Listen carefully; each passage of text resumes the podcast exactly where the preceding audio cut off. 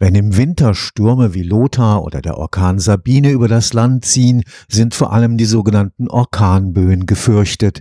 Die Windgeschwindigkeit kann dann Spitzenwerte von 180 Stundenkilometern und mehr erreichen.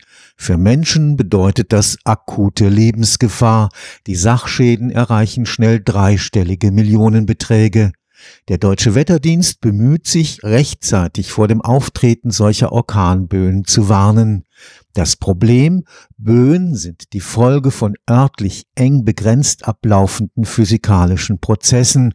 Was in einem Gebiet von wenigen Quadratkilometern passiert, lässt sich nur sehr schwer vorhersagen.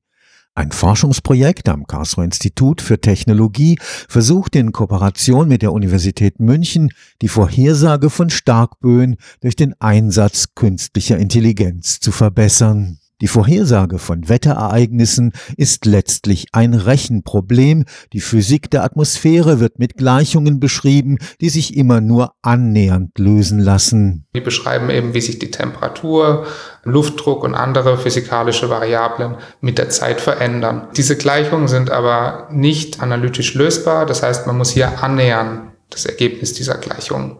Wie man das macht, ist, man nimmt die Erde, den Raum und die Zeit in der Atmosphäre und setze darauf ein Gitter. Das heißt, ich setze beispielsweise alle fünf Kilometer einen Gitterpunkt und an diesem Punkt beobachte ich das aktuelle Wetter und rechne dann mithilfe dieser Gleichung in die Zukunft, wie das Wetter sein wird. Der Mathematiker Benedikt Schulz hat die Winterstürme mit ihren gefürchteten Orkanböen zum Gegenstand seiner Forschungen gemacht.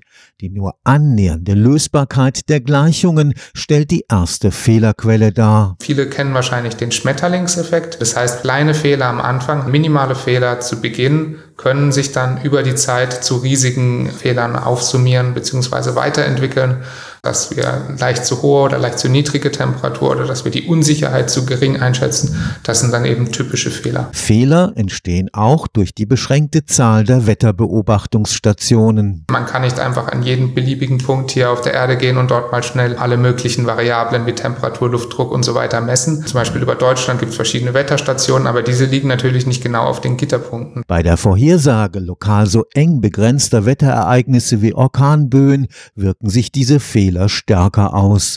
Mit künstlicher Intelligenz, den sogenannten neuronalen Netzen, lässt sich das korrigieren. Bei unseren neuronalen Netzen haben wir den Vorteil, dass wir die verfügbaren Datenmengen viel besser nutzen können. Wir können noch zusätzliche meteorologische Variablen wie die Temperatur, den Niederschlag, Luftdruck und so weiter, all diese Größen können wir mit den neuronalen Netzen verarbeiten und erhalten dann so eine bessere Vorhersage, als wenn wir einfach nur das klassische statistische Verfahren verwenden. So kann auch die geografische Lage der Wetterbeobachtungsstationen in das Modell einbezogen werden. Wo liegt diese Station, an welchem Längen- und Breitengrad? Dann haben wir die Höhe der Station mit einbezogen. Ein anderer Punkt, der auch interessant ist, wir haben uns angeschaut, wie ist die Differenz der Stationshöhe mit der Höhe des Gitterpunktes, von der die Vorhersage kam. Das heißt, wenn jetzt eine Station weit in der Höhe abweicht von dem Gitterpunkt, wo die Vorhersage genommen wird, kann man da eben erwarten, dass ein größerer Fehler vorherliegt, da wir ja unterschiedliche Höhen zugrunde liegen haben.